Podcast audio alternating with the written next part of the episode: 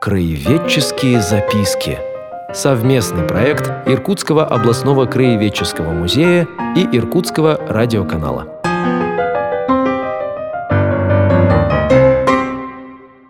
Добрый день, уважаемые радиослушатели. Заканчивается лето, и в эфире снова программа «Краеведческие записки». Я, ученый-секретарь Иркутского областного краеведческого музея Артем Ермаков, продолжаю длинное, такое почти бесконечное путешествие по отделам, мероприятиям нашего музея. И одна из э, важных дат нашего годового круга – это 8 сентября, день рождения святителя Иннокентия Вениаминова.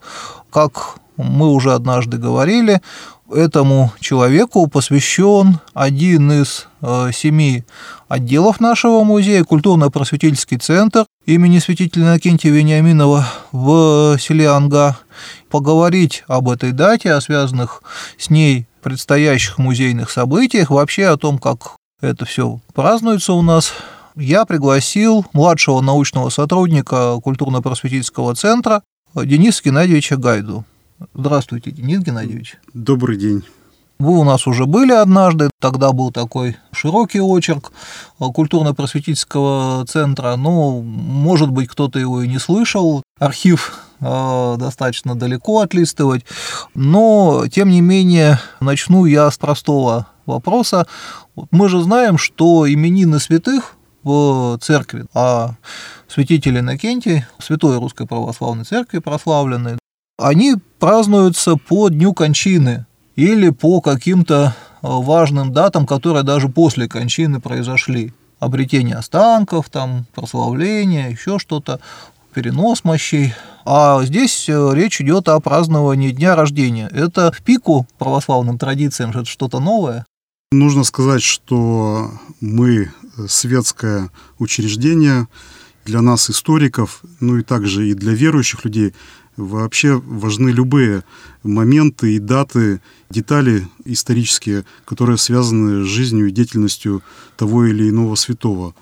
И наш великий земляк, который родился в селе Анга, в то время это был Верхоленский уезд, а нынче это Качукский район Иркутской области. Родился 26 августа по старому стилю, по новому стилю мы отмечаем его день рождения 8 сентября.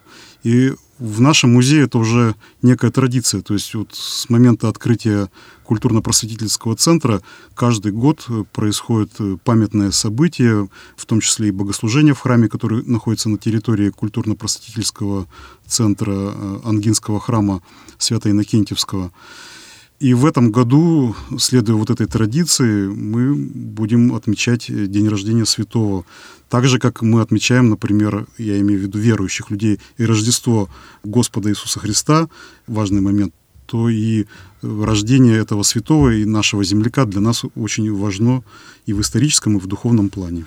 Ну, а я для того, чтобы окончательно прояснить этот вопрос, добавлю, что, к сожалению, значительная часть подвижников, особенно первого тысячелетия, ну а во многих районах э, вплоть до середины XIX века, они же выходили на историческую сцену с очень скудными биографическими данными. Поэтому ну, день Успения э, как день перехода в другую жизнь, он, конечно, важен, да, день кончины, но и день рождения, если бы он был так прекрасно у всех святых известен, конечно бы он тоже отмечался. Другое дело, что документов у людей не было. Да, но это, это было общее место и вплоть до начала 20 века внимания особого не уделяли дню рождения, потому что праздновали именины, да, вот они в сознании современного человека соединяются с понятием дня рождения, но это был, по сути, день, когда крестили, да, младенца и нарекали ему имя.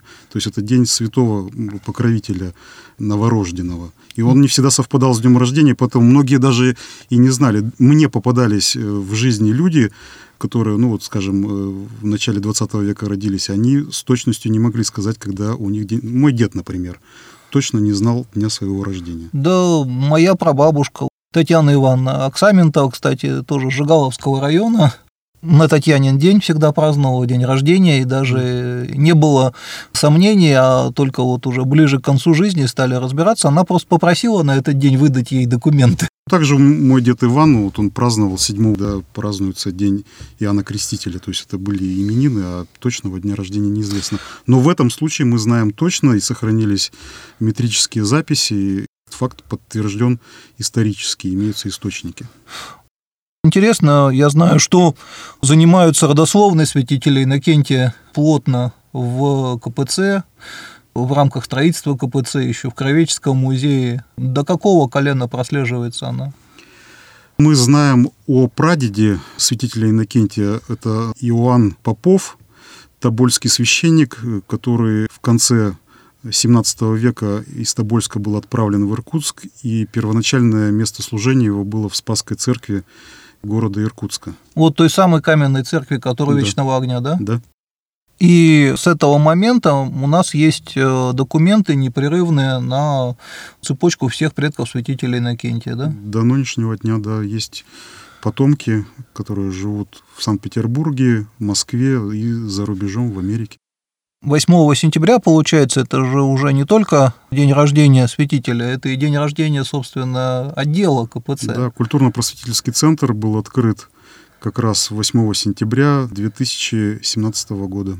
В этом году 4 года. 4 года, да, и 224 года со дня рождения святителя. То есть мы находимся в преддверии круглой даты, и в этом году мы подготовили интересные мероприятия, значимые и для нашего центра, и для музейной жизни нашего региона. Прервемся на анонс других музейных событий, а потом вот к этой интересной теме вернемся.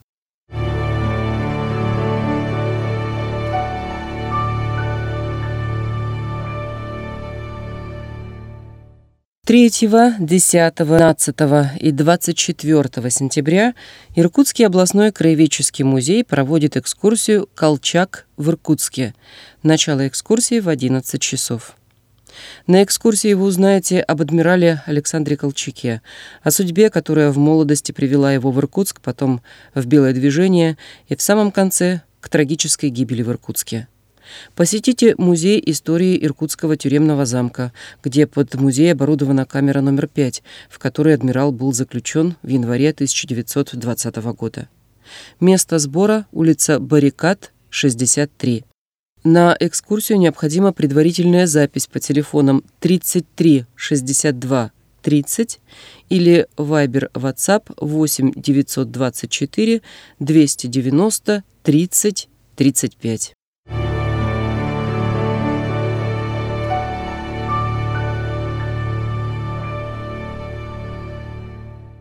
Продолжается программа «Краеведческие записки», и мы беседуем с младшим научным сотрудником культурно-просветительского центра святителя Иннокентия Вениаминова в селе Ангай Иркутской области Денисом Геннадьевичем Гайдой, что КПЦ э, подготовил на свою четвертую годовщину в этом году. 8 сентября будет открытие выставки. Эта выставка будет постоянная, постоянная экспозиция в нашем отделе – она будет называться «Святитель Иннокентий Вениаминов и Форт Рос». Очень интересная точка сама по себе. Мы знаем по житию святителя, ну, те, кто его читал, что основные подвиги, за счет которых он и выдвинулся, происходили в Северной Америке, на Аляске, да, хотя тогда такого слова не было, была Русская Америка. Форт Росс же он находится значительно южнее, да, Форт Росс находится немного севернее Сан-Франциско в штате Калифорния. И эти земли рассматривались еще до основания форта Росс в начале XIX века. С открытием этих земель связаны имена известного графа Николая Рязанова. Наверное, слушатели знают его по знаменитой рукопере «Юнона и Авось», в этом стояла необходимость острая экономическая, потому что русские поселения на Аляске находились в суровых природных условиях. Там не родился хлеб, и жителей нужно было подпитывать периодически. И поэтому поиск земель южнее Аляски привлекал внимание руководителей поселений в Русской Америке, и в том числе вот Рязанов посетил Сан-Франциско в 1805 году, и уже позже, после его смерти, по инициативе правителя Русской Америки Баранова Александра, был организован Форт Рос, как его назвали, где занимались в том числе и заготовкой пушнины, и также сельхозпроизводством продуктов для жителей Аляски, вот северных территорий, где находились русские поселения. Рязанов ведь тоже был одним из создателей русско-американской компании. Эти земли, у них э, своя отдельная интересная история. В тот момент, когда Рязанов там был, они ведь принадлежали Испанской империи. Это были испанские земли, и очень было сложно юридически оформить и попасть на эти территории, потому что испанцы были союзниками Наполеона, и все-таки русских рассматривали как врагов, то есть из этого были сложности. Но, тем не менее, удалось согласовать этот момент при определенных сложностях политических и дипломатических. Там ведь еще должны были быть конфликты может быть, не очень острые до религиозного плана, все-таки испанцы католики. Ну, надо сказать, что Проблемы возникали в основном на высоких эшелонах, то есть это были какие-то дипломатические дрязги, обмен э, нотами и, и прочее. Межчеловеческие отношения были неплохие, надо сказать, по воспоминаниям, по тем документам, которые до нас дошли. В межчеловеческие отношения вступали русские доброжелательно, и в том числе испанцы, и священнослужители испанские, и францисканцы, доминиканцы нас воспринимали не как врагов. Можно так сказать, что русские испанцы, они, mm. в общем-то, на земле коренных народов основывали это. Ну и вот э, у жителей Форта Рос какие были отношения с местными индейскими племенами?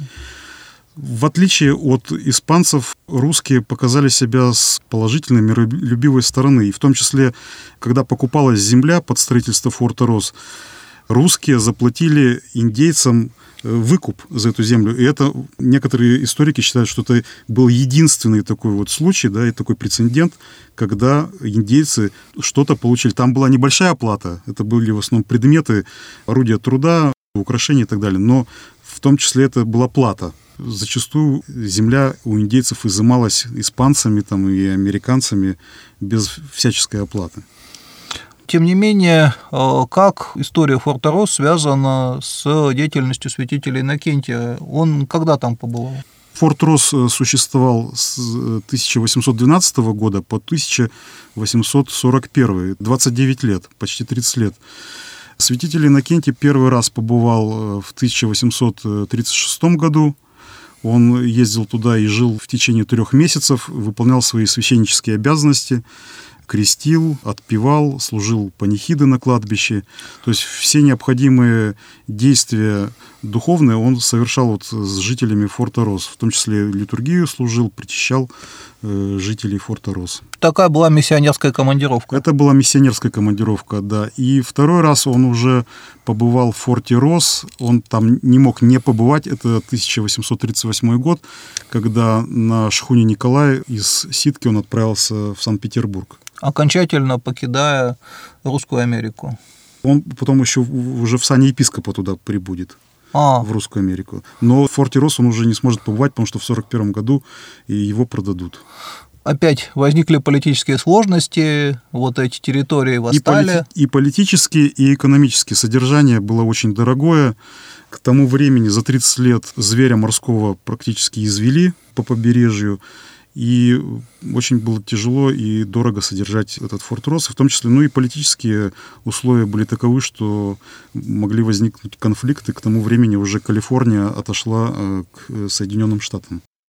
Да, она была такой вот сложной, спорной территорией. Сначала мексиканцы отделились от испанцев, да, как сепаратисты, да. по большому счету. Кстати, они предлагали русским даже территориальное расширение вокруг этого форта, лишь бы признали их независимость. Но отношения с Испанией на тот момент Россия рассматривала более приоритетные, чем отношения с какой-то Мексикой. Ну, а потом, когда вышли англосаксы, и у мексиканцев начали это отнимать, тут, конечно, защищать оказалось совершенно нечем. Был период, когда Калифорния могла стать независимой республикой. Но как лакомый кусочек ее воспринимали уже набирающие силу Соединенные Штаты, и она вошла в состав. Ну, конечно, все-таки это одни из крупнейших золотых россыпей мира. Так же, как с Аляской получилось, да, что после продажи Аляски через некоторое время началась золотая лихорадка, также произошло и с Фортом Росс. Буквально через 7-8 лет после продажи Форта Росс, где-то в 48 году, в 49 на территории Северной Калифорнии нашли золото, в том числе недалеко от Форта Росс. Мы не знаем, не сохранились э, высказывания святителя Иннокентия по вот этой политической проблеме. По поводу продажи Аляски-то он достаточно жестко высказывался, хотя и не публично, не официально, да, против этого акта, да. По поводу Форта Рос он э, не выражал публично своего мнения. По поводу Форта Рос остались э, записки в дневнике святителя Иннокентия, которые опубликовал Вадим Петрович Шахеров в «Земле Иркутской». Это очень интересный исторический документ. Он пишет о состоянии, ну, в основном он пишет о духовном положении дел в форте Рос, э, о состоянии церкви на тот момент, что люди долгие годы не имели окормления духовного, не причащались, не отпевались и так далее. Вот это его беспокоило больше. Опять прервемся для анонса музейных мероприятий, а потом вернемся к мероприятиям, связанным с четвертой годовщиной культурно-просветительского центра имени Иннокентия Вениаминова в.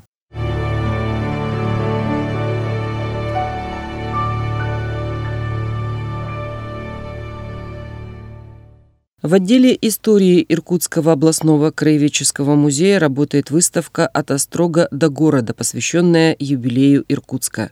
Основные события за 360 лет жизни города показаны в интерактивной форме на основе музейных коллекций.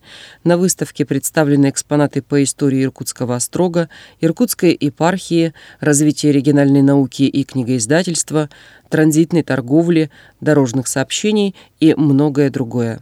Адрес отдела истории улица Карла Маркса, 2. Телефон 333 449. Режим работы музея с 10 до 18 часов ежедневно, кроме понедельника.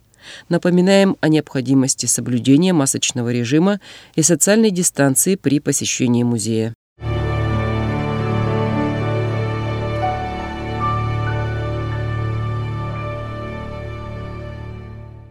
В эфире по-прежнему программа «Краеведческие записки». Тему Форта-Рос мы более-менее обсудили. Теперь наши радиослушатели, ну, хотя бы представляют, где это находится. Что теперь будет связывать э, эту точку с Ангой? Ну, задумка появилась, наверное, год назад приблизительно. Совместная идея сотрудников музея, а также и американских наших коллег. Это работники исторического парка Форт Росс, волонтеры, которые работают в Форт-Росс, священнослужители Русской зарубежной церкви э, за границей.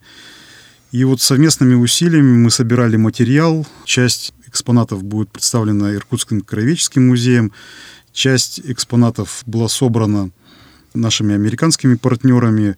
Также хочется поблагодарить Иркутскую епархию. Они благословили нас на это мероприятие и э, предоставили некоторые экспонаты для нашей будущей выставки. И плюс еще под сенью э, нашей выставки будут принимать участие рисунки американских и российских школьников. Да, Сан-Франциско остается по-прежнему важным центром русской культуры уже в Соединенных Штатах. Там долгое время было консульство, только недавно на волне вот ухудшения отношений оно было сверху э, закрыто правительством США. Но, тем не менее, вот эти связи и, кроме того, музей Форта-Рос продолжает функционировать, насколько известно. Какие связи вот между Иркутском и Фортом Рос, может быть, мы немного нашим радиослушателям расскажем? Иркутск – это ворота, в XIX веке это ворота в Америку, в русскую Америку. Весь трафик, по-современному говоря, шел именно через Иркутск, по Якутскому тракту двигались люди, экспедиции, грузы, товары. Поэтому пути в Америку попал и наш земляк, святитель Иннокентий Вениаминов, этим путем проходил и Шелихов, и Баранов, и Кусков, и Рязанов, и многие другие первопроходцы, которые вот осваивали эти территории на протяжении десятков лет. И обратно. И обратно, да. Мы-то говорим про сегодняшний день.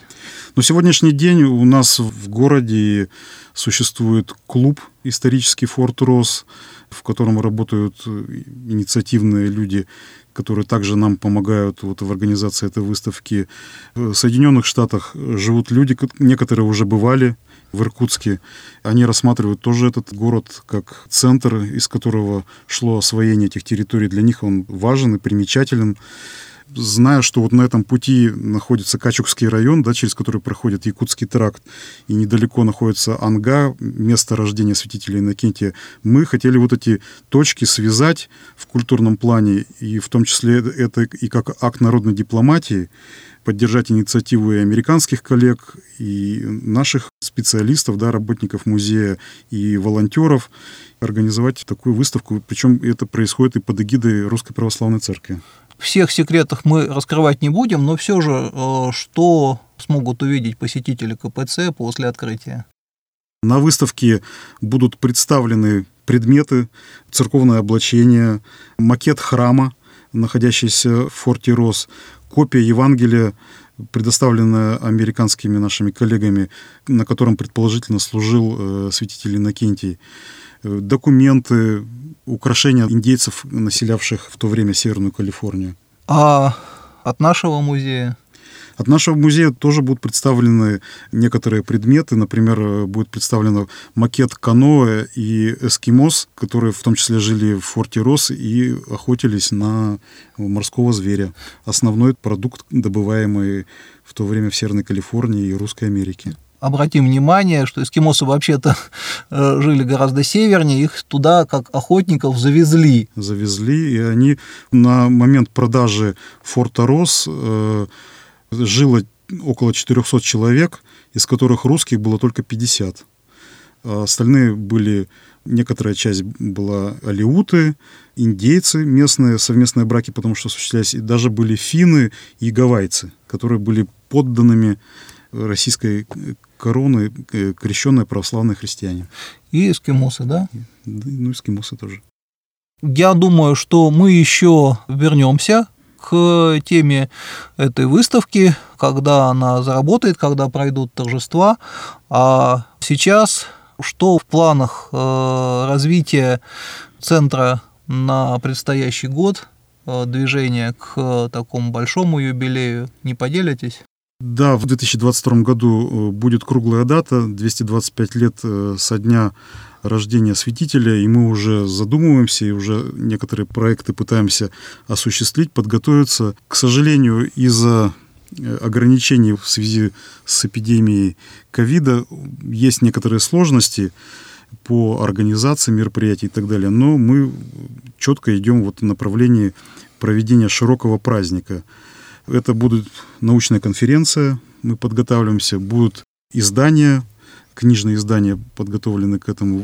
Подготавливается также для детей мультфильм о жизни и деятельности святителя Иннокентия Вениаминова. И ряд других мероприятий, о которых, ну, наверное, сейчас еще говорить рано, потому что нужно к этому будет еще подготавливаться, и, в принципе, у нас еще год впереди.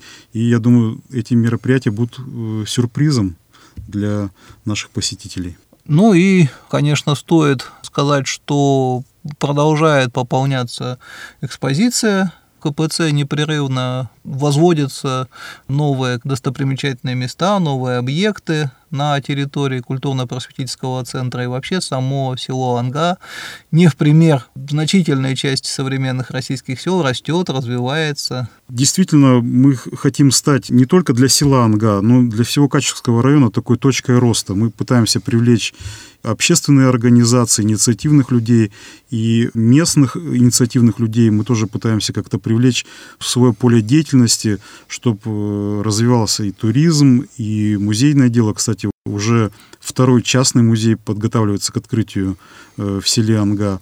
Ремесла пытаемся возродить, перевозим туда мастеров, проводим мастер-классы уже есть зачатки вот этой деятельности, уже есть плоды, есть люди, которые заинтересованы, чтобы не прозябала вот эта территория, которая овеяна великой историей. Напомню, что у нас э, сегодня в гостях был Денис Геннадьевич Гайда, младший научный сотрудник культурно-просветительского центра имени Иннокентия Вениаминова, одного из отделов нашего Иркутского областного краеведческого музея. Большое вам спасибо. Наш культурно-просветительский центр находится село Анга Качевского района Иркутской области, улица Школьная, дом 28, дробь 1, и можно предварительно записаться по телефону 8 924 604 0960. 8 924 604 0960. Большое спасибо. Я, в свою очередь, напоминаю, что узнать о мероприятиях и э, порядке работы Иркутского областного краеведческого музея всегда можно по телефону 33 62 30 на сайте музея, в его социальных сетях.